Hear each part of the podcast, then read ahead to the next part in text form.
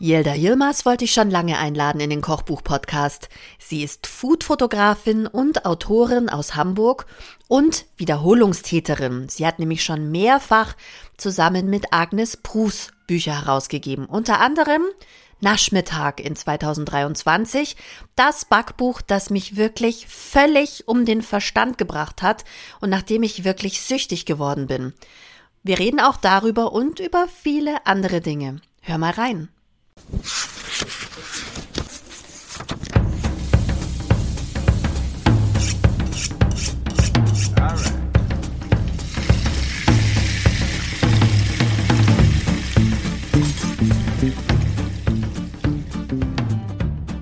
Guten Morgen, Jelda. Guten Morgen, hallo Christina. Wie geht es dir? Ich sehe, in Hamburg scheint heute auch die Sonne oder trügt das? Das trügt. Das ist, das ist mein künstliches Licht, das ich hier nebenher anhabe. Ähm, nee, mir geht es sehr gut, vielen Dank. Wie geht es dir? Ein bisschen erkältet, aber ist jetzt auch die Saison dafür, das ist nicht so schlimm. Okay, ja, ja, wir waren auch erkältet. Jetzt äh, bin ich aber auch wieder gesund und ähm, ich freue mich auf unser Gespräch. Ich muss ja gestehen, ich wollte dich schon ganz lange einladen, weil ich die Agnes Prus ja in meiner aller, allerersten mhm. Folge zu Gast hatte. Mhm. Und ähm, liebe Grüße an Agnes. Ähm, ich bin ihr immer noch.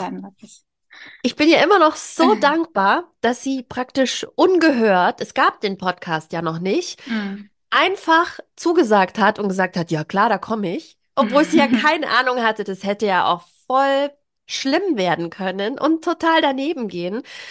Und seitdem sind wir auch in Kontakt und seitdem sehe ich auch, dass ihr, immer wenn sich die Gelegenheit ergibt, ja auch ja. Projekte zusammen macht, mhm. Kochbücher.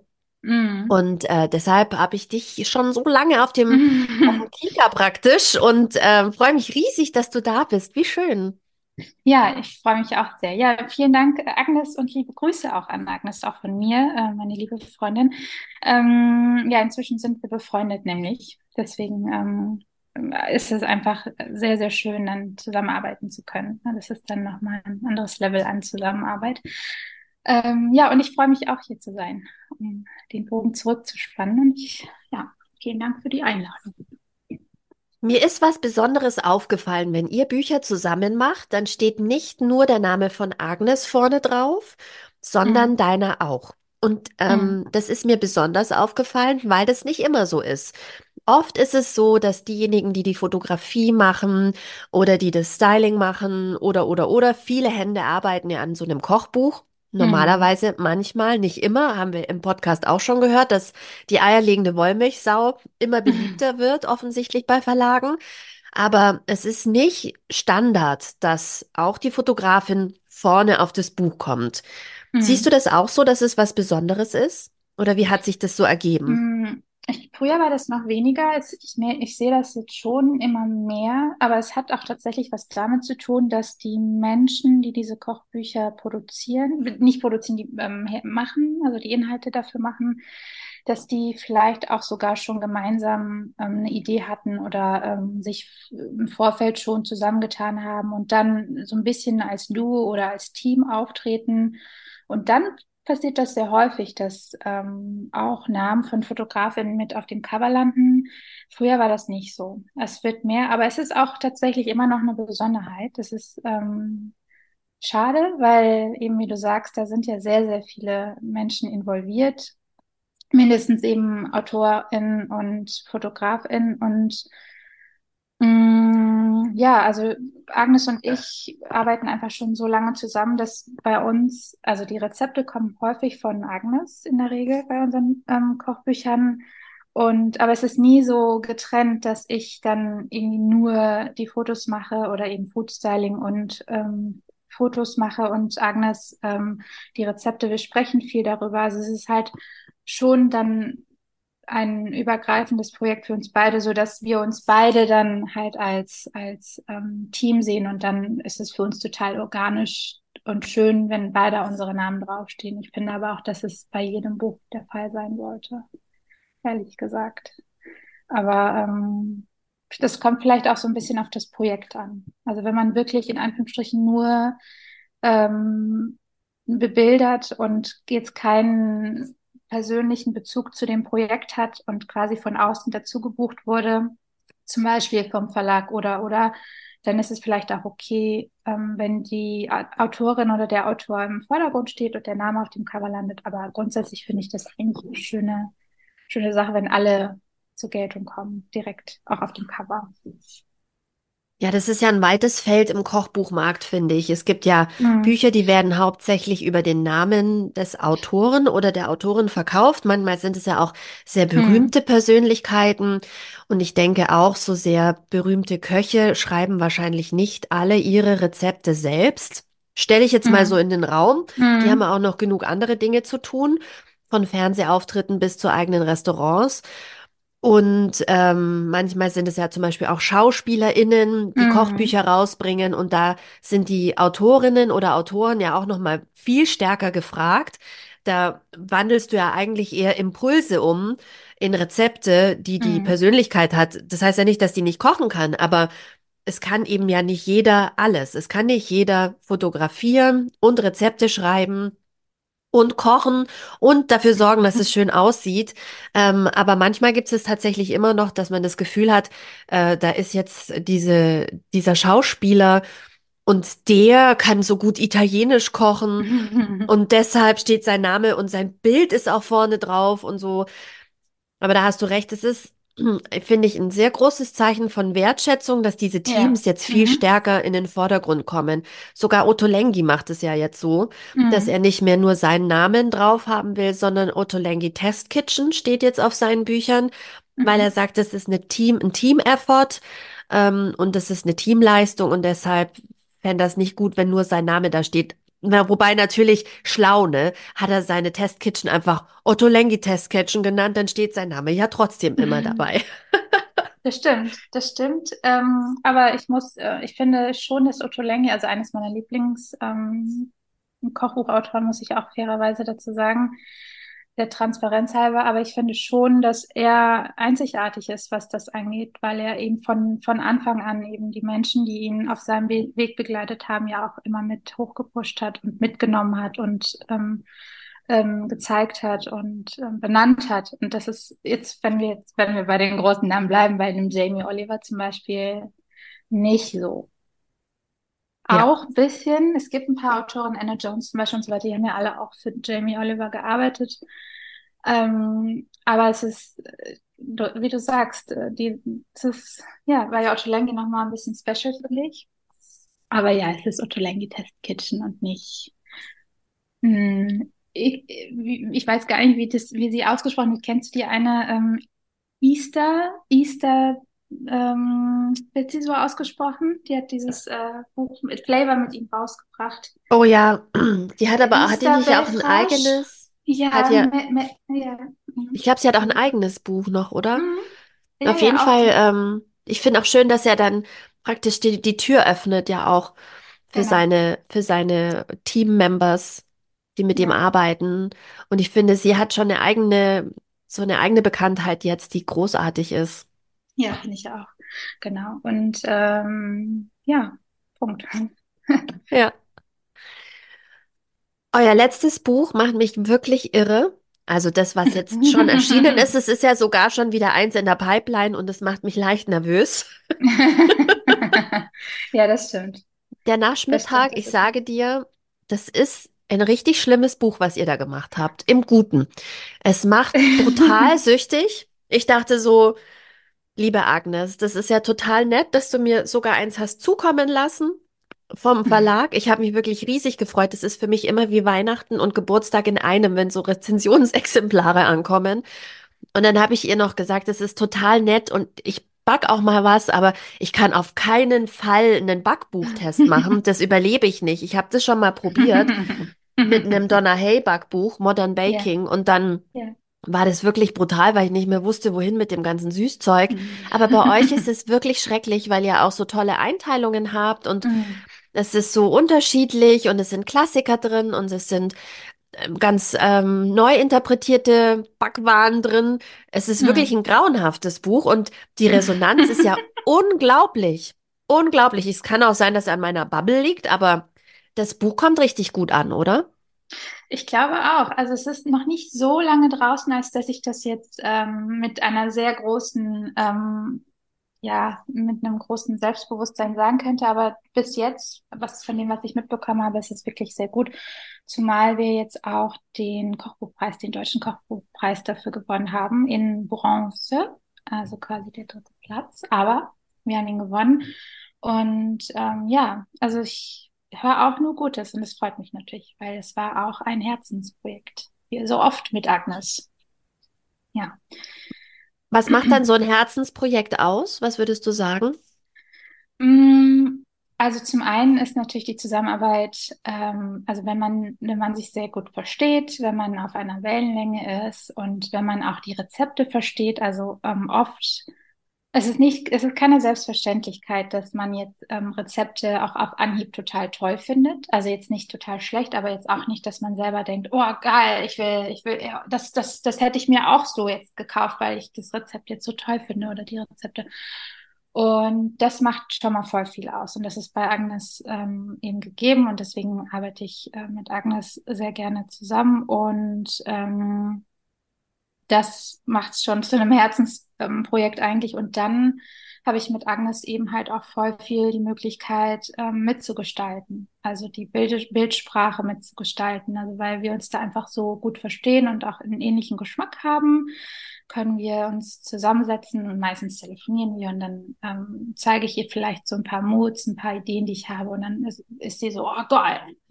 Und dann erzählt sie mir halt, ähm, ja, und ich wollte eigentlich dieses und jenes machen und zeigt mir irgendwie eine Rezepteliste ähm, und dann sage ich so, oh geil, voll cool und ah, wie, und ähm, kann es kaum erwarten, loszulegen und Herzensprojekt, aber auch weil Kochbuchprojekte jetzt nicht die bestbezahltesten sind. Ich weiß nicht, ob das in deinem Podcast schon ähm, aufgekommen ist. Es ist jetzt nichts, was wovon man jetzt mehrere Mo Monate leben könnte. Das heißt, man muss es schon sehr, sehr wollen, ähm, damit, damit das halt auch wirklich Spaß macht und damit man mit einer großen Motivation dann rangeht. Also für mich ist es auf jeden Fall so. Ich weiß nicht, wie es bei anderen Fotografinnen ist. Und deswegen war es ein Herzensprojekt und thematisch natürlich. Ähm, ja, du hast es ja gesagt, ein Backbuch. Ich ähm, backen, es ist halt auch eins meiner meiner naja, ich will nicht Hobbys sagen, weil Hobbys ist so ein veraltetes Wort, aber es ist schon auch mein Steckenpferd. Ich liebe es zu kochen, aber Backen ist nochmal eine andere Nummer und ähm, das war quasi, ja, mich hat's auch gekillt übrigens. Weil ich habe ja auch alles selber gebacken. Ich habe tatsächlich bei diesem Projekt auch alles selber gemacht. Ähm, ich habe alles selber gebacken, ich habe alles selber gestylt, ich habe auch das Prop-Styling gemacht und ich habe irgendwie Fotos gemacht. Und ähm, dann hatte ich halt all das ganze leckere Zeug halt hier stehen. Und ja, was soll ich sagen? Nein. Ähm, es ist ein nein, hartes Leben. es ist ein hartes Leben und nein, es ist wirklich ähm, ein Herzensprojekt, auch einfach, weil es ein gutes Buch ist, meiner Meinung nach inhaltlich. Die Rezepte sind wirklich alle sehr, sehr gut. Und das sage ich nicht, weil ich Agnes mag. Aber trotzdem müsste man es trotzdem sagen, wenn man sie, weil man sie einfach mögen muss. Also das alles, stimmt. was ich von Agnes ja. weiß und kenne, und wir haben uns ja auch schon persönlich getroffen, ähm, das ist einfach großartig. Das wird jetzt ja, also der, der Agnes Bruce Fan Podcast. ja, nein, ich finde, ich, ich finde schon, und das ist mir eben auch von Anfang an aufgefallen, ich finde die Rezepte von Agnes so toll, weil sie A, sehr zugänglich sind und B, ähm, weil sie immer humoristisch daran geht. Das macht einfach voll viel aus. Und sie kriegt immer einen Twist rein. Also sei es das, ähm, sei es ein klassisches Rezept, was man vielleicht schon selber mal gemacht hat oder irgendwo gesehen hat oder wie auch immer. Sie hat dann immer so einen Agnes-Twist drin und, ähm, und das ist dann halt lecker und modern und einfach, einfach gut. So, ja, ich offiziell wirklich Fan-Podcast Agnes Brust. Nein, ähm, das Buch ist sehr gut. Ich kann es wirklich jedem empfehlen. Ähm, der gerne vielleicht äh, neue Richtungen ausprobieren möchte im Backen. Ähm, ich glaube, ich glaube, das ist ein gutes Buch, um da mal reinzustöbern und anzufangen oder weiterzumachen, wo man vielleicht ist beim Backen. Die Agnes wohnt ja in Köln, du bist in Hamburg. Du hast erzählt, dass du alles gebacken und gestylt hast. Habt ihr das also auf die Distanz gemacht oder habt ihr euch getroffen irgendwo? Wie ist das gelaufen? Ähm, im Vorfeld haben wir sehr viel telefoniert und auch ähm, Meetings, Zoom-Meetings oder sowas gehabt ähm, und viel telefoniert, viel geschrieben. Und bei diesem Projekt speziell war sie tatsächlich auch hier für eine halbe Woche und hat auch mitgebacken. Also ich kann jetzt äh, quasi nicht alle Credits auf mich nehmen. Sie hat auch, ähm, sie hat auch gebacken und auch gestylt. Ähm, ein paar, sie war, ich glaube, vier Tage da, vier oder fünf Tage. Das aber ist da ist das kein, Buch dann noch nicht fertig, nach vier Tagen backen. Ist, nein, das ist, dann ist das Buch noch nicht fertig und ähm, genau, sie, das ist auch jetzt nicht, ähm, das ist nicht jedes Mal so. Also jetzt bei dem neuen Buch, das jetzt dann im ich glaube, Mai rauskommt, was wir jetzt auch zusammen dann realisiert haben, da war sie zum Beispiel nicht da. Und in der Regel ähm, telefonieren wir halt viel zwischendrin. Also sie, ich äh, schicke ihr dann manchmal dann Fotos ähm, von den schon fertigen Sachen oder eben die fertigen Fotos und dann sagt sie nochmal, äh, Moment mal, was ist das da oder wieso sieht das so aus? Und dann sage ich, ja, weil das da ja so steht. Und dann sagt sie, ja, okay, interessant. Oder andersrum, weiß ich nicht, wie es aussehen soll, dann rufe ich sie an und dann sagt sie, ja, so und so habe ich mir das vorgestellt. Und dann ähm, ist viel Kommunikation über Telefon tatsächlich und auch Nachrichten. So.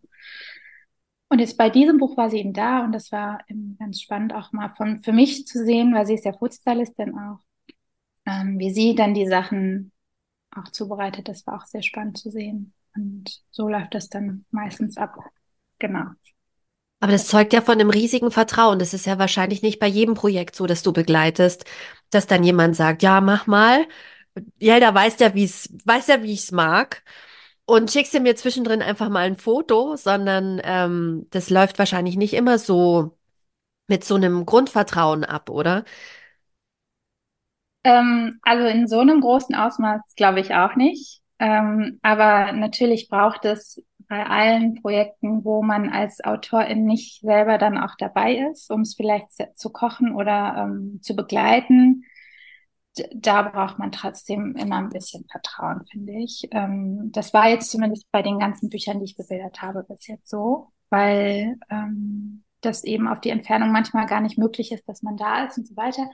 Aber bei, speziell bei Agnes ist es wirklich so, ich glaube, das hat sie auch schon mal gesagt, dass sie mir wirklich blind vertraut. Das hat sie, also da, da, ähm, sie weiß ja auch, was sie bekommt. Also es ist jetzt, ähm, ich glaube, sie hat sich meine Bilder tatsächlich damals selber ausgesucht. Also sie hatte die Möglichkeit, also sie hat, ja, das ist jetzt unser eins, zwei, ich glaube, viertes, viertes Buch. Also dritt, nee, drittes Buch war das. Das war unser drittes Buch dann haben wir jetzt vierte gemacht. Und sie hat sich dann irgendwann ähm, meine, meine Fotos ausgesucht und wusste, was sie bekommt. Und ähm, ja, ich bin ihr auch sehr dankbar, dass sie da sehr, sehr vertrauensvoll ist, weil das meine Arbeit natürlich sehr, sehr erleichtert. Genau. Das heißt, ja. sie hat ähm, dem Verlag damals ein Projekt vorgeschlagen und die haben gesagt, ähm, wir haben ein paar Fotografen oder sie hat nach Fotografen gesucht oder? Ähm, FotografInnen? Nee, ich, mm, ich, weiß nicht, wie es jetzt bei diesem ersten Buch war, was wir gemacht haben. Ähm, das war, da war ich auch wirklich in Anführungsstrichen nur Fotografin. Das hieß einfach selber machen. Ähm, unter Stiftung Warentest. Sie hatte davor schon unzählig viele andere Bücher auch schon herausgegeben bzw. gemacht. Ähm, und bei einfach selber machen hatte sie, glaube ich, von der Lektorin damals vielleicht drei Vorschläge bekommen und dann konnte sie sich die dann angucken, die Fotos, und hat sich dann, glaube ich, meine ausgesucht. Und dann ähm, wurde ich angefragt und dann kam es dazu, dass ich das äh, auch angenommen habe und dann haben wir uns kennengelernt. Sie ist dann nach Hamburg gekommen von Köln und ähm, dann haben wir Kaffeekuchen bei mir zu Hause gehabt im Studio. Also ich habe, ich hatte ähm, damals habe ich in einem Studio gewohnt und genau und dann haben wir uns auf Anhieb verstanden und dann hatte das also quasi gepasst. Also sie fand meine Fotos gut und es hat auf menschlicher Ebene gepasst. Und daraufhin haben wir dann ähm, das zweite Buch, das halb zehn, das kennst du bestimmt auch. Das ähm, haben wir dann quasi, ich glaube, das, ähm, lass mich kurz überlegen, genau, der Verlag ähm, und Agnes hatten die Idee und sie hat mich dann quasi von Anfang an dann schon von sich aus mit reingenommen und vorgeschlagen, genau. Und alles andere ist Geschichte und ähm, immer, wenn es die Möglichkeit gibt, schlägt sie mich dann quasi vor, weil wir einfach so ein gutes Team sind. Großartig. Halb zehn, das Frühstückskochbuch, das kann ich auch jedem nur empfehlen oder jeder. Das ist ein ganz großartiges Buch. Und ich war damals so überrascht, was alles eigentlich in Frühstück reinfallen kann. Das macht das Buch so aus, dass es so breit ist und so tolle Ideen hat von süß bis salzig. Ich habe mein erstes Labneh gemacht und äh, es war wirklich, ähm, es ist ein großartiges Buch. Also äh, geneigte Hörerin, geneigter Hörer, ähm, das ist ein All-Time-Classic, halb zehn, das Mhm. Frühstückskochbuch. Solltest, sollte man sich unbedingt mal anschauen. Aber du hast schon gesagt, es ist tatsächlich öfter so, dass du Fotos machst für Kochbücher und der Autor oder die Autorin ist gar nicht dabei. Äh, Mhm. Das stelle ich mir schon herausfordernd vor. Also ich meine, man wird ja gebrieft und man, man bekommt irgendwie ähm, wahrscheinlich auch Leute an die Seite gestellt im Zweifel, vielleicht noch jemand, der es kocht. Also ich, ich hatte ja so eine Mhm. romantische Vorstellung. Die sind dann alle in einem so, einem- so einem coolen Studio, in so einem Kochstudio oder so. Und dann gibt's da jemanden, der stylt und dann gibt's da jemanden, Mhm. der macht Licht und dann gibt's jemanden, der kocht's und dann Mhm. Gibt's jemanden, der macht die Fotos? Alles gegendert, Leute. Ihr müsst es euch mit einem In vorstellen. Ich habe gerade festgestellt, ich habe es vergessen, aber Macht nichts. ne, ich habe gedacht, da steht ein. Riesenteam und die machen das alle zusammen und dann hinterher isst man das und trinkt noch ein Glas Wein und sagt, und morgen kochen wir wieder zehn Sachen, Leute. Yay! Und freut sich. Aber so ist es nicht immer. Ähm, es ist, ich glaube, in den meisten Fällen ist es so. Jetzt Ach, vielleicht gut. nicht so ausschweifend, wie du es ähm, dir vorstellst, aber, aber auf jeden Fall gibt es da schon ähm, Food Styling. Ähm, ich weiß nicht, ob inzwischen das noch so gängig ist, dass auch Prop Styling nochmal extra ist. Also es ist, ähm, also jetzt bei Kochbuchproduktion müsste aber eigentlich. Und dann gibt's ja ähm, die, der Fotograf, die Fotografin hat ja in der Regel vielleicht sogar auch noch einen Assistent oder eine Assistentin dann zur Lichtsetzung. Genau. Und ähm, vielleicht ist noch jemand vom Verlag da, um mal Hallo zu sagen. Also es passiert schon. Ähm, in meinem Fall ist das nicht so. Also ich habe ähm, die Budgets geben es einfach nicht her. Also ich bin wirklich transparent hier. Die Budgets geben es nicht her. Und ähm, du, du hast es ja auch ein, eingangs erwähnt ähm, von der Voll, äh, der, was hattest du gesagt, der eierlegenden Vollmilchsau und so ein bisschen, es geht in die Richtung und das spitzt sich, glaube ich, auch so ein bisschen zu. Aber wenn du dir jetzt zum Beispiel eine Ottolenghi-Produktion vorstellst, da ist es, glaube ich, immer noch so. Ne, da hast du zigtausend Leute ähm, im Studio, im großen Studio und ähm, da passiert das schon auch, dass weil man, das muss man auch dazu sagen, weil man in kürzester Zeit natürlich hochqualitative Arbeit leisten möchte. Und ähm, da kann da kann sich das keiner leisten, auch einfach jetzt gar nicht finanziell, sondern auch, auch zeitlich irgendwie vier Wochen an so einem Buchprojekt irgendwie in einem Studio zu hocken und die Rezepte durchzu, ähm, äh, Ne, da will man in kürzester Zeit ähm, wirklich gute, gute Arbeit leisten und da brauchst du natürlich auch dementsprechend die Leute. Also unter Umständen hast du dann vielleicht auch sogar eine zweite Person. Also das Foodstyling hat vielleicht noch eine Assistenz dabei, ähm, was nebenher ähm, eben kocht. Und ähm, so, ja, das ist halt immer so ein Abwägen. Und in meinem Fall ich bin da so ein bisschen reingeschlittert in diese Fot Fotografie-Geschichte, ähm, kann ich dir vielleicht noch mal erzählen. Und ich habe von Anfang an immer so ein bisschen auch alleine gearbeitet, ähm, nicht nur, aber auch. Äh, und bei mir hat sich das so ein bisschen eingependelt, dass ich dann eben ohne weitere zusätzliche Hilfe arbeite. Und, ähm, und oft die sind die Leute dann auch gar nicht vor Ort, weil ich in Hamburg bin und die anderen sitzen dann, keine Ahnung, in Köln, in Berlin oder sonst irgendwo und dann kommt man halt nicht so eben mal zusammen. Genau, Dafür hast du ja. nicht so einen weiten Weg zum Kochbuchpreis. Das hat da auch Vorteile. Das stimmt, das stimmt, genau. Nee, so sieht's äh, ja bei mir halt auf jeden Fall aus. Aber diese Produktion gibt es auf jeden Fall und das ist eine Frage des, des nicht nur, aber auch des Geldes. Aber das bedeutet auch mehr Budget und ähm, kürzere Produktionszeit, weniger Budget, längere Produktionszeit. Das ist auf jeden Fall meine Realität. Ähm, ich, kann, ich kann nicht ähm, für andere sprechen, aber in meinem Fall ist es auf jeden Fall so. Das Genau. heißt, für so ein Buch wie Naschmittag, wie lange hast du dafür gebraucht? Oh, da muss ich mal kurz überlegen. Also wenn ich es alles komprimiert zusammenzähle, vielleicht einen Monat. Hm, Also okay. mit, mit der Vorbereitung und der Nachbereitung, ne? Also ich, ähm, ich habe ja auch erzählt, ich habe Prop-Styling gemacht. Das heißt, ich beschäftige mich dann ähm, sowieso vorab, habe ich mich ja schon im besten Fall mit der Bildsprache und so weiter dann beschäftigt. Und dann ne, muss ich nicht nur die Lebensmittel einkaufen, ich gehe auch in einen, einen Prop-Verleih, also einen Requisitenverleih. Da, da sind wir hier in Hamburg wirklich sehr, sehr gut aufgestellt. Das ist äh, mein Glück. Und dann suche ich mir die Sachen aus und äh, überlege ganz konkret, ähm, wie will ich was inszenieren. Und da geht wirklich schon sehr viel Zeit ähm, ähm, voraus für die, für diese Arbeit. Ähm, und dann das Shooting an sich waren, glaube ich, zweieinhalb, drei Wochen. Ähm, was bei einem Backbuch äh, eben leider auch nicht äh, anders zu handeln ist, weil du bist einfach auf die Backzeiten angewiesen, ne? Oder eben, Ja. äh, es muss halt mal ein Tag oder eine Nacht im Kühlschrank stehen oder oder das ist beim Kochen ja ein bisschen anders. Da ist es ein bisschen mehr im Flow, da, ähm, ne, aber beim Backen, da muss es halt stehen. Und ähm, ja, genau. Ich glaube so vier Monate, äh, vier, vier Wochen, nicht vier Monate, vier Wochen. Ja. Du hast schon erzählt, du bist so ein bisschen reingeschlittert in das Mhm. ganze Thema. Du hast ja Fotografie studiert. Also ich spreche mit Mhm. einer studierten Fotografin. Wir sprechen hier nicht Leute mit einer ähm, Food-Fotografin aus dem Interwebs, sondern jemand, der das wirklich auch gelernt hat, Fotografie.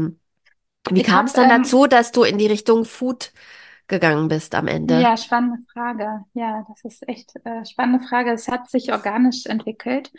Ich habe ähm, genau genommen auch nicht Fotografie studiert. Ich habe genau genommen Kunst studiert an der, an der HFBK hier in der Hochschule für Bildende Künste. Das hieß damals Visuelle Kommunikation und Medien. Ähm, das war ein Diplomstudiengang 2006. Gef- Also es ist, uff, mein Ko- Kopf explodiert, wie, wie lange das schon her ist. Und da hatte ich den Schwerpunkt Fotografie. Also genau genommen habe ich jetzt keine Fotografie-Ausbildung. Es, Fotografie war eher das ähm, Instrument oder eben mein Medium für, für die. Und ähm, ich musste halt paar nebenher, nebenher arbeiten. Ich habe dann in Cafés gearbeitet und äh, Interesse an Essen hatte ich eh und habe, ich habe schon gesagt, Back- Backen ist halt so mein Steckenpferd und irgendwie kam das eine zum anderen und dann plötzlich haben wir so Veranstaltungen, also ich habe mit einer Bekannten damals eine Veranstaltung gemacht, die hießen damals Food Swaps. Ähm, es war so eine Phase, wo Essen, gemeinsam essen, mh, überhaupt Kochbücher, ich weiß nicht, ob du dich dran erinnerst, aber das ist ja gar nicht so lange her dass Kochbücher sind ja gar nicht immer schon interessant gewesen, aber da gab es ja so ein, ähm, wann, was würdest du sagen, 2010 würde ich jetzt, hätte ich jetzt so gesagt, so um und bei vielleicht. Ja, Da fing vielleicht ein ganz an. kleines bisschen früher. Ich müsste mal Ja, gucken. Ich glaube, so Ende der 2000er Jahre kam Donna ja, Hay. Und da stimmt, kam stimmt. irgendwie, da bin ich angefixt worden mit den Donna Hay Büchern, weil die waren so schön. Das Und die stimmt. waren so einfach und so, so, ähm, Stefan Paul würde sagen, barrierefrei. Ja, So, so stimmt. Das zugänglich stimmt. und einfach ähm, und wunderschön. Und du hast zu jedem Rezept ein tolles Bild gehabt. Und da ging es dann los mit diesen sehr schön Mhm. inszenierten Büchern. Ja, genau, du hast total recht. Und im Vor davor, glaube ich, sogar auch schon mit Jamie Oliver, ne? Der, der Ja, hatte das dann ja auch alles zugänglich gemacht, genau. Und in dem Zuge kamen ja auch diese ganzen Blogs und so weiter. Also Essen als Thema war, wurde ja halt immer spannender und ähm, genau, und dort habe ich mich dann plötzlich, ähm, äh, da war ich in einer Umgebung von Leuten, die halt dieses Interesse mit mir geteilt haben und plötzlich hatten wir halt eben diese Veranstaltung. Und ähm, das war so gut, dass dann mehrere Verlage auf uns zugekommen sind und gefragt haben, ob wir eben ein Kochbuch herausbringen möchten. Und das haben wir dann auch gemacht. Das habe ich dann bebildert. Das heißt, mein Interesse an Essen und ähm, gemeinsam Essen mit anderen Leuten und so weiter, äh, meine Leidenschaft, wenn du so willst, mit meiner damals ähm, Nebentätigkeit, weil ich in Cafés gearbeitet habe, sowohl, ich habe sowohl gekellnert als auch in Küchen gearbeitet. Ähm, und eben diesem steigenden Interesse führte dann eben dazu, dass ich dann halt irgendwie diese Richtung eingeschlagen habe und da auch mich nie wieder bewegt habe. Aber, aber es macht mir bisher, also bis nach wie vor einfach sehr, sehr viel Spaß, muss ich sagen. Was wolltest du Und denn ähm, vorher werden? Also als du beschlossen hast, visuelle Kommunikation und Medien zu mh, studieren, was war denn dein Berufswunsch, wenn du also mal ich groß habe bist?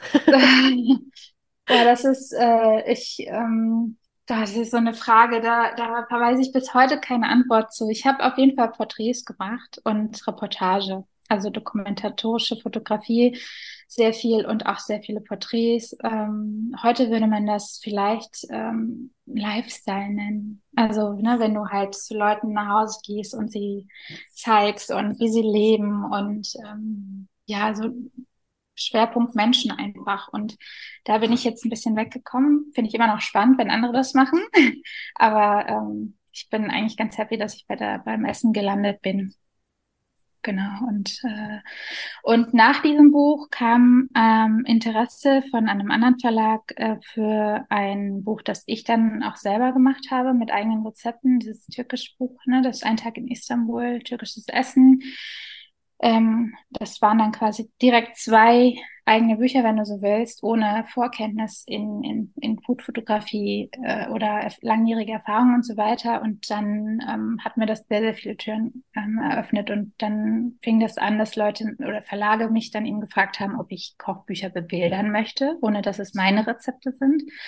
Ja, und ähm, das ist jetzt über zehn Jahre her und mache das jetzt immer noch. Also hat sich organisch entwickelt und ähm, bin auch sehr froh drum und jetzt bin ich hier immer noch. Und inzwischen schreibe ich auch tatsächlich eigene Rezepte. Das und man kann dich sogar im Fernsehen sehen. Ich habe natürlich wild im Internet recherchiert und habe äh, dich im WDR gesehen, wie du in dem Fall gab's äh, Köfte, vegetarische Linsen. Köfte, ja. genau, auf ähm, Joghurt mit Mangold. Mhm. Das sah sehr ja. lecker aus. Stimmt, Wie kommt man dazu, dass man dann Fernsehköchin wird im WDR? Boah, ja, gute Frage. Auch das hat sich so ein bisschen, ähm, glaube ich, zufällig für mich ergeben, weil äh, ich habe ähm, ja dieses Buch, habe ich ja gesagt, Ein Tag in Istanbul, türkische Küche. Das ist noch mit Fleisch auch, Fleisch und Fisch. Ich bin ja inzwischen, ähm, ernähre ich mich ja weitestgehend vegan. Auf jeden Fall ähm, hat dann, glaube ich, irgendjemand dieses Buch gesehen und der, kennst du Björn Freitag? Der. Vorkoster. Das ist ein Koch, der auch ein Fernsehkoch ist und ähm, eigene Sendungen im WDR hat. Unterschiedlichste und darunter ist eine Sendung, die heißt Der Vorkoster und da werden dann bestimmte Themen einfach so ein bisschen abgearbeitet. Und eine Produktion war, handelte von türkischem Essen. Und äh, da wurde ich dann angefragt und habe da, da mit Björn Freitag einen, ein, ein Brot gebacken, ein türkisches Brot und Joghurtsuppe gekocht. Und das scheint das Interesse geweckt zu haben eines anderen Redakteurs im WDR für die Hier und Heute Sendung, bei der ich dann jetzt auch regelmäßig war. Und dort, ähm, genau, die haben mich dann angefragt und seitdem habe ich jetzt in, hin und wieder mal türkisches Essen in einer Live-Sendung ähm, Nachmittag beim WDR gekocht. Genau. Das ist die Sendung, die du meinst, die hier und hier und heute Sendung. Ja. Großartig. Also ich habe dazu, ja. dazu viele Fragen. Erstens muss es wahnsinnig aufregend sein, ja. wenn eine Kamera läuft und so ein äh, leicht überdrehter Moderator die ganze Zeit plappert, irgendwie auch noch was zu kochen. Und dann hat man sich so Sachen vorgenommen und dann sagt er, ja, wie geht denn das jetzt? Und dann hast du gesagt, ja, ähm, ich habe hier das vorbereitet, ich wollte noch mal zeigen, wie man das macht. Und er so, ja, ja, aber wie geht das jetzt? und ja. ähm, das Zweite, was ich mich frage, ist, ähm, ist es ist, ist auch was Besonderes, oder? Da ähm, mhm. einen, einen, Sendeplatz zu haben für türkische mhm. Küche, finde ich. ich ja. Also Representation Matters. Ich finde es großartig, dass eben nicht nur Christstollen und Sauerbraten mhm. da irgendwie gebrutzelt wird, sondern dass ähm, türkische Gerichte da einfach ja, einen Platz finden. Finde ich auch. Ich habe mich auch sehr gefreut. Ich habe mich wirklich sehr gefreut und deswegen mache ich es auch. Ähm, es ist für mich mit sehr viel Aufwand verbunden, weil ich dann immer nach Köln fahren muss, morgens äh, und dann sehr, sehr spät nachts nach Hause komme. Ähm, aber ich mache es wirklich gerne, eben genau aus den von dir genannten Gründen. Ähm, wie das ist, hast du mich gefragt. Das war deine erste Frage. Ja, also ich persönlich muss gestehen, ich finde Live-Sendungen besser als ähm, vorgedrehte Sendungen muss ich ganz ehrlich gestehen. Es ist sau aufregend und ich stehe da und hibbel und zittere und ähm, habe total Angst. Auf der anderen Seite ähm, ist es ja auch irgendwie ganz charmant. Also selbst wenn Fehler entstehen, findet man das nie schlimm, weil das halt passieren kann. Und dadurch, ähm, dass es, also dadurch, dass es live ist, steht man halt da und dann macht man halt und schwupps ist es fertig. Also es ist dann vorbei. Also es ist nicht mal, oh, nochmal und komm, hier nochmal ein Take und ach so, kannst du das nochmal machen oder ähm, äh, oder komm, wir probieren es nochmal so rum oder so rum. Also wie es dann halt manchmal auch sein kann bei, bei, bei Produktionen, hatte ich auch schon, so ist es nicht. Und dann äh, arbeitet man ewig und ewig und ist dabei und dann kommt man irgendwann zum Ende, aber es ist dann super anstrengend. Aber bei so einer Live-Sendung hast du halt die eine Chance und dann stehst du halt da. Und klar, es ist super aufregend, aber danach ist es fertig. Und ähm, man muss sich keine Gedanken darüber machen, wie war das jetzt oder nicht. Es ist halt geschehen und es liegt in der, in der Vergangenheit und dann ist es fertig. Ähm, ich gucke mir die Sendung selber auch dann ähm, erstmal nicht an, erst nach einer längeren Zeit, dann in der Mediothek ähm, genau, und deswegen mag ich das eigentlich ganz gerne. Aber ich stehe dann da und zittere und ähm, brauche sehr viel Zuwendung von, von, ähm, von in dem Fall dem Moderator und die dann alle sagen, nein, das ist alles gut. Und, und ich bin danach auch, ähm, muss ich auch dazu sagen, sehr, sehr fertig. Also ich brauche dann den nächsten Tag, um komplett zu regenerieren. Es ist wirklich sehr, ähm, es ist nichts, was mir jetzt so einfach aus der, also was ich so weg, so ausschütteln kann, was, was ich einfach so kann. Ähm, das ist schon so. Aber ansonsten ist es sehr spaßig. Es sind sehr viele tolle Leute am Set. Es ist sehr groß, es ist sehr warm. Ähm, alle haben Spaß dran ähm, und macht dann einfach, es ist dann einfach schön so mit so vielen Leuten dann am Set zu sein und ähm, gute Dinge zu machen. Ja. Das klingt großartig. Und ähm, aber um dann, um das nochmal kurz zu Ende zu führen, natürlich braucht es dann halt eben dementsprechend auch mehr Vorlaufzeit und Vorbereitung. Ähm, genau, und ich stehe dann dann natürlich schon ein paar Stunden vorher in der, in der Produktionsküche und ähm, bereite die ganzen Sachen vor und äh, damit ich dann sagen kann, schau mal, ich habe aber was vorbereitet und genau. Ja. Tada! Endlich, endlich diesen Satz sagen. Ich habe hier schon mal was vorbereitet. Ja. Großartig. Ja, es ist, es ist so klischee, wie es ist, aber es ist auch ein sehr schöner Satz. Hier, ich habe was vorbereitet. Ja, genau. Ja, man muss sich wahrscheinlich auch genau überlegen, das äh, Gericht hat jetzt verschiedene Schritte. Welche Schritte zeige ich? Was kann ich live machen? Was dauert nicht so lange, als dass ich das nicht hier vor Ort direkt einmal machen kann, damit ich es dann fertigstellen kann? Ja damit im Zweifel, ja. Zweifel der Moderator am Schluss eine Gabel essen kann, ja. die auch so schmeckt, wie es schmecken soll und der Teller ja. auch so aussieht, wie er aussehen soll. Ich stelle mir das nicht so einfach vor. Im Prinzip ist es wie so eine, man muss es wie so eine Fotostory denken oder so in, mhm. in Szenen. Ja, genau. Man muss auch konkret überlegen, was davon möchte man denn jetzt eigentlich zeigen. Also weil ähm, wenn man, gerade wenn man so Kochbücher zum Beispiel macht, ne, also ich will jetzt gar nicht den direkten Vergleich ziehen, aber bei, wenn du jetzt so Rezepte für Kochbücher schreibst, dann überlegst du ja ganz konkret, wie beschreibe ich jetzt ähm, die einzelnen Schritte, bis jemand, der so im besten Fall vielleicht nicht Erfahrung hat, aber auch als jemand, der vielleicht Erfahrung hat, wie sie zu diesem Ergebnis kommen. Und ähm, in, in, der, in der Sendung ist es aber nicht so, dass man dann überlegt, okay, zeige ich jetzt vielleicht den Schritt, wie ich da jetzt die Sachen geschnitten habe und wie ich jetzt halt äh, dahin komme, sondern okay, ich muss jetzt ganz konkret überlegen, ich habe jetzt die begrenzte Zeit, ähm, vielleicht ist es gar nicht so relevant zu zeigen, wie ich jetzt ähm, die Karotte geschält und dann gerieben habe, sondern sie ist halt gerieben. Ich gehe jetzt davon aus, dass jeder weiß, wie man da hinkommt und ähm, das, was danach kommt, ist viel spannender und das erfordert sehr, sehr viel Vorarbeit das mache ich aber auch nicht alleine. Das, äh, es gibt eine Redakteurin dann vor Ort ähm, und eine Producerin, mit der ähm, wir dann eben gemeinsam überlegen, wie kann ich das jetzt so aufbauen, was ist jetzt sozusagen relevant wichtig für den Zuschauer, die Zuschauerin wichtig.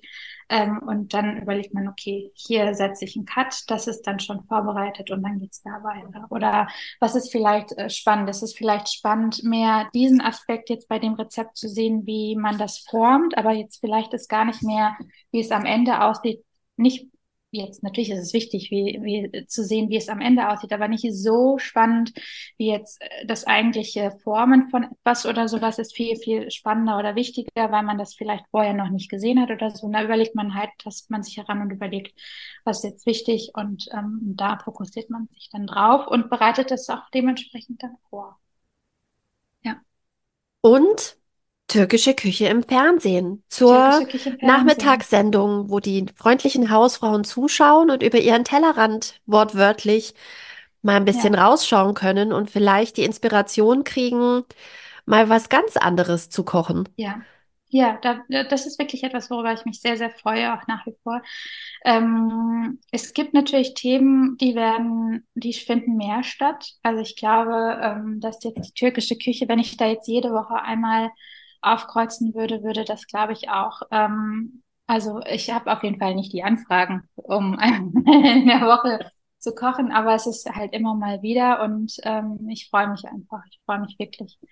Es gibt ähm, jetzt nicht nur türkische Küche, es gibt generell, finde ich, ähm, nicht so viel diverses ähm, deutschen ähm, Kochsendungslandschaft, äh, wenn du so willst. Also es gibt immer das Gleiche. Italienisch, glaube ich, ne, kommt, glaube ich, ganz gut. Ähm, ja, und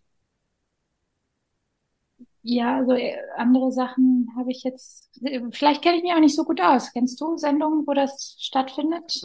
Ich gucke ja gar nicht so gerne, also gar nicht so viel Ja, Fernsehen und die, die einschlägigen Formate, auf die du, glaube ich, gerade so abzielst, sowas wie Kochduell, das gucke ich ja, gar ja, nicht. Das ist auch zu Uhrzeiten, da kann ich gar nicht Fernsehen gucken. Aber ich glaube, es ist auf jeden Fall immer asiatisch. Es ist ja. im weitesten Sinne mitteleuropäisch. Also deutsche Mm, Küche ist ja auch, hat immer Einschläge aus Österreich, aus Frankreich. Und dann würde ich jetzt mal mm, tippen, modern ist, wenn es einen asiatischen Touch hat. Also, dass mm, du dann Panko nimmst statt Semmelbrösel oder sowas. mm. Ja, Oder stimmt, ein Stück rohen Fisch Ja, draufknallst. Ähm, ja. das ist natürlich jetzt ein bisschen überspitzt dargestellt. Aber ähm, ja, oder du hast dann wieder die Küche der Levante. Das wird aber dann wieder so auf, als ganz modern gesehen. Und ich glaube, die, die kulturellen Bezüge blendet man da sehr stark aus, habe mm, ich manchmal so das Gefühl, dass es, dass, ähm, dass da viel syrische Küche, arabische Küche, israelische Küche mm, dass die Dinge so zusammenhängen, auch politisch. Ähm, das hat jetzt dann nicht so eine Relevanz, aber ich glaube, dass bei, ähm, bei vielen Gerichten jetzt niemand sagt, das ist syrisch, was ich Küche koche oder sowas, ja. ja, Oder ähm, das ist jetzt explizit türkisch oder, mm. Ja, oder stimmt. explizit griechisch. Da wird irgendwie Ja, nicht so stimmt. richtig drauf Bezug genommen. Bei Japanisch ist es irgendwie anders. Da, das hat irgendwie so ein Prädikatsschild dann. Mm, Und ähm, wie gesagt, das andere verschwindet dann unter dem fancy Namen Levante oder Mittelmeerküche. mm. Und ähm, im Zweifel irgendwo nah an Italien, weil da ist auch sehr schön. Ja, du hast recht. Du hast recht. Ähm, genau. Und das, ja, um den Punkt sozusagen zu machen, ich äh, habe mich wirklich sehr gefreut damals über die Anfrage und ich freue mich auch nach wie vor, das dann machen zu können. Ähm, und ich freue mich aber auch immer wieder, also ich gucke auch nicht viel Fernsehen, aber hin und wieder kommt man dann schon ähm, so auf die eine oder andere Kochsendung ähm, und da wird es dann so thematisch abgearbeitet. Das ist dann jetzt nichts, was wiederkehrend ist, aber dann wird es so irgendwie thematisch abgearbeitet und dann freue ich mich auch tatsächlich. Ähm, wenn dann mal jetzt nicht nur die türkische Küche, auch mal vielleicht ähm, andere Küchen ähm, und da freue ich mich und dann gucke ich mir das auch an und äh, ja, und dann hoffe ich, Wo dass ich immer noch, ja, ja, dass es, dass es mehr Plätze gibt. Weil ich glaube, ähm, dass wir unterschiedliche Menschen sehen, ist wichtig, aber eben auch das Essen ist total wichtig, dass es Plätze findet und repräsentiert wird. Ich kann mich zum Beispiel nicht dran erinnern. Ich glaube, das weiteste, wo Kitchen Impossible war, war Marokko. Aber jetzt so richtig afrikanische Küche, und es ist ja ein riesiger Kontinent, ähm, mm, habe ich da, ich habe es jetzt nicht so präsent. Äh, correct me if mm, I'm wrong. mm, Ich habe ja auch afrikanische Kochbücher stehen. Ich schleiche immer noch drum rum, weil ich manchmal denke, ich habe ja gar keinen Vergleichsrahmen. Also es mm. gibt nicht so viele afrikanische Restaurants und auch da wäre, ist es ja absurd. Also es ist ungefähr, wenn du Ja, ja. sagst, die, bei uns gibt's ähm, europäische Küche, so okay, was Mhm. genau? Also ich denke, da tut man vielleicht auch Afrika Unrecht, wenn man sagt, das ist ein afrikanisches Kochbuch. Da kann's Ja, ja hier, das essen wir Mhm. alle. Wir sind auch alle ganz, ganz gleich, so, ne? Ja. Ähm, aber da, da schlawenzle ich immer noch so drumrum und ähm, hab das auf dem Schirm. Weil ich glaube, auch das muss, muss repräsentiert sein einfach, ne? Also Mhm. ich erschließe mir zum Beispiel auch Länder super gerne durch Essen. Als der Mhm. Ukraine-Krieg zum Beispiel ausgebrochen ist, habe ich mir ein ukrainisches Kochbuch besorgt. Das klingt jetzt vielleicht ein bisschen komisch, aber ich näher mich dann auch so einem Thema ein bisschen mit meinem Herz und Magen sozusagen Mhm. und, und versuche irgendwie mir Wissen und äh, ja, und da gehört für mich Essen und Schmecken und Fühlen und Riechen irgendwie auch dazu, mich bestimmten Dingen zu nähern. Und Mhm. deshalb, ja, ich glaube, ich finde es ganz großartig, dass der WDR dich regelmäßig einlädt. Äh, das musst du unbedingt weitermachen. Ich fand es Ja, ganz ich, großartig. ich bin, ich bin da, noch, noch, solange ich stehen kann, werde ich das machen Sehr und gut. äh, die Interesse haben. Ja. Sehr gut. Und es kommt ja auch schon, es ist das nächste Kochbuch mit Agnes Brus in der Pipeline und es heißt Mhm. Hitzefrei. Vielleicht kannst Mhm. du da noch ein bisschen was erzählen. Leute, man kann es schon vorbestellen. Und nicht Man nur bei einem sehr großen Buchhändler, der mit A anfängt und alles Mögliche verkauft, sondern ganz bestimmt auch beim Buchhändler oder der Buchhändlerin um die Ecke.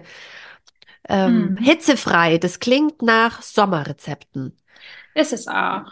Also es sind äh, Sommer, es ist ein Sommerkochbuch und äh, ich weiß gar nicht, ob ich so viel schon darüber erzählen darf, aber es Oh. sind sehr, sehr viele wirklich, es ist ein vegetarisches ähm, Kochbuch und es geht darum, ähm, mit, ja, also wenn, was isst man, wenn, wenn es heiß ist? Also nicht warm, nichts aus dem Backofen und das sind wirklich tolle sommerliche Rezepte, die ähm, größtenteils sehr, sehr äh, leicht von der Hand gehen und einfach sehr, sehr gut sind. Ähm, es sind, glaube ich, um die 75 Rezepte. Ich nagel mich nicht drauf fest. Und das hat mir wirklich sehr Spaß gemacht, dieses Kochbuch zu fotografieren. Ähm, ich habe damit nichts zu tun mit den Rezepten in dem Sinne. Die kamen alle von, von Agnes. Das war ja bei Naschmittag anders. Da gibt's ja auch, äh, ich glaube, vier Rezepte von mir, Veganer. Äh, bei dem Buch, das ist äh, durch und durch Agnes Buch und ich habe es in Anführungsstrichen nur bebildert und die Rezepte sind sehr gut. Es sind sehr, sehr viele Salate, es sind äh, Suppen, ähm, einfache Sachen, die man mitnehmen kann, ähm, sehr viel Obst, ähm, saisonales Obst und Gemüse und sehr viele erfrischende Getränke und Desserts. Also sehr, sehr, sehr, sehr gute Auswahl an Gerichten. Tolles Buch. Ähm, Bilder machen Lust auf Sommer, Sonne und Erfrischung. Und ähm, im Mai kommt's raus. Ich kann es kaum abwarten, dass es rauskommt, wenn ich ehrlich bin. Ich habe ähm, richtig, richtig Lust drauf. Und ich habe alles selber gekocht und mein Mann konnte alles mitessen. Wir haben alles äh, gegessen. Und ähm, auch, äh, also das, die Resonanz war sehr groß, äh, gut und ähm, ich kann es, ich, wie gesagt, ich wiederhole mich, ich kann, ich freue mich sehr drauf. Es wird wirklich ein gutes Buch. Es macht, es wird schön. Und ich habe es im Oktober fotografiert, jetzt vor ein paar, vor zwei Monaten. Und ähm, ich musste ja so ein sommerliches ähm, Ambiente reinbringen und habe dann halt schön mit meinen Lampen getrickst, mit meiner, mit meiner Lichtsetzung.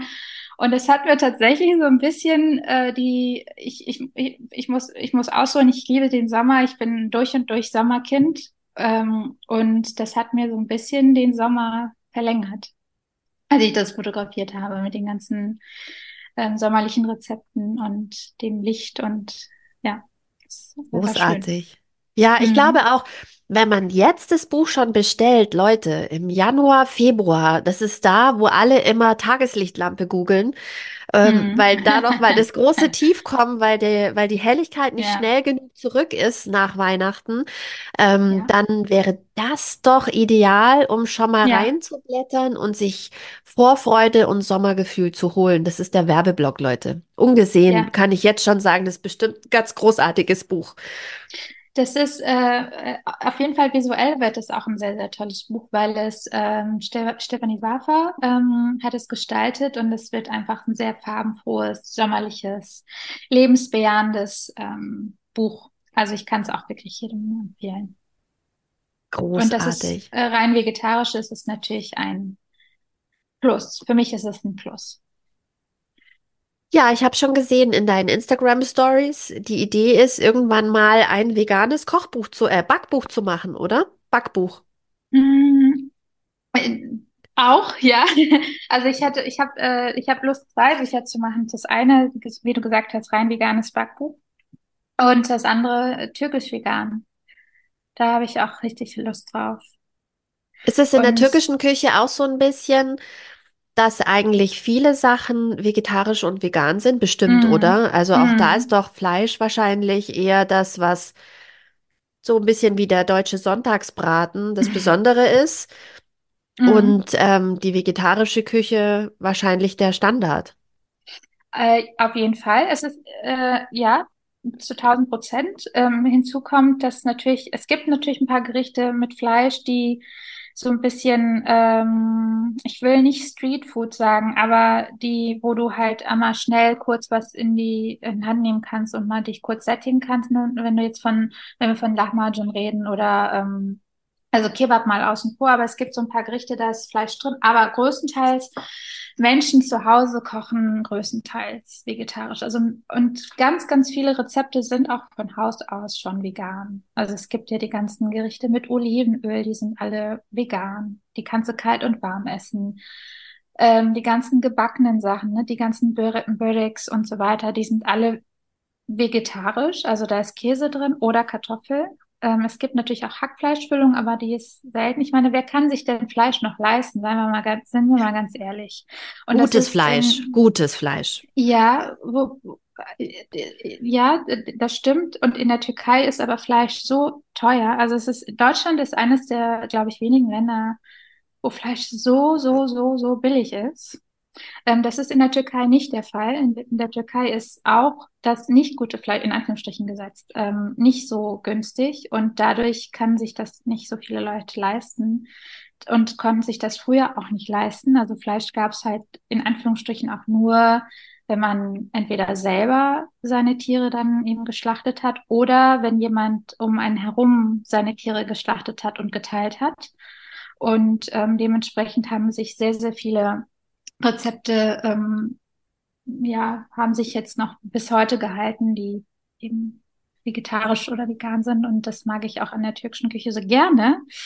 Und deswegen würde ich halt unbedingt gerne dieses türkisch-vegane ähm, Buch mal machen. Ne? Wer weiß, vielleicht ergibt sich das ja mal. Oh, ich sehe da, ich sehe da einen Markt. Also ich habe so das Gefühl, dass viele Länderküchen gerade, dass eigentlich Verlage sowas gerade machen. Also so syrisch-vegan gab es, glaube ich, Mhm. auch gerade. Mhm. Also Mhm. da ist auf jeden Fall ein Markt da. Die Leute versuchen bewusster sich zu ernähren.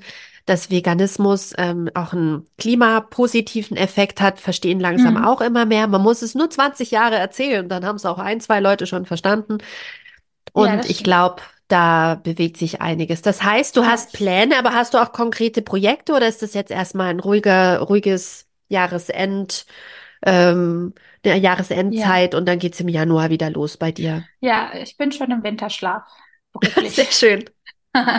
Nee, ich habe ähm, nee, ich das mir so gelegt, dass ich, ähm, ich liebe die Weihnachtszeit. Also ich bin ja, meine Eltern, also ich bin ja Türkin, also Deutsch-Türkin und wir haben die Weihnachten gefeiert. Und ähm, deswegen habe ich immer so eine Sehnsucht auf diese, also gar nicht jetzt auf die, ähm, auf das Fest an sich, aber halt das Drumherum, diese, diese, diese, ja, die Dekoration und Weihnachtsbaum und so weiter. Da habe ich richtig Lust drauf und weil ich, ähm, ich habe einen deutschen Mann geheiratet äh, und deswegen ähm, lebe ich das jetzt quasi so ein bisschen aus und ähm, habe mir das so gelegt, dass ich mich komplett auf die Weihnachtszeit ähm, einfinden kann mit Backen und Adventsbacken und so weiter. Und dementsprechend habe ich dieses Jahr äh, keine Arbeit mehr zum Glück. Ich freue mich jetzt auch so ein bisschen, dass alles ein bisschen ruhiger wird und werde dann im Januar anfangen. Ich habe ähm, Projekte schon in der Pipeline ähm, und aber ich habe auch schon ein Exposé geschrieben für das türkisch-vegane Buch, so ist es nicht. Also. Sehr gut. Nein, Na, genau. spätestens dann würde ich sagen, treffen wir uns wieder. Wenn das türkisch-vegane Buch kommt, ist eine neue, eine Wiedereinladung. Die spreche ich jetzt Mhm. schon aus. Da bin ich schon ganz gespannt. Dann hören wir uns wieder. Wollen wir es so schön. machen? Sehr gerne. Sehr, sehr gerne. Großartig. Dann danke ich dir sehr für dieses, finde ich, sehr spannende Gespräch Danke auch, Christine. und ähm, wünsche dir noch eine schöne Weihnachtszeit. Ansonsten hätte ich das hier neutral formuliert, schöne Feiertage, aber in deinem Fall ist es eindeutig eine schöne Weihnachtszeit. Ja, vielen, vielen Dank.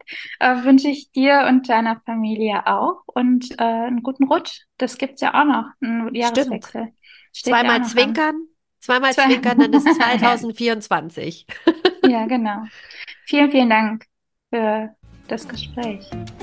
Bis bald. Bis bald.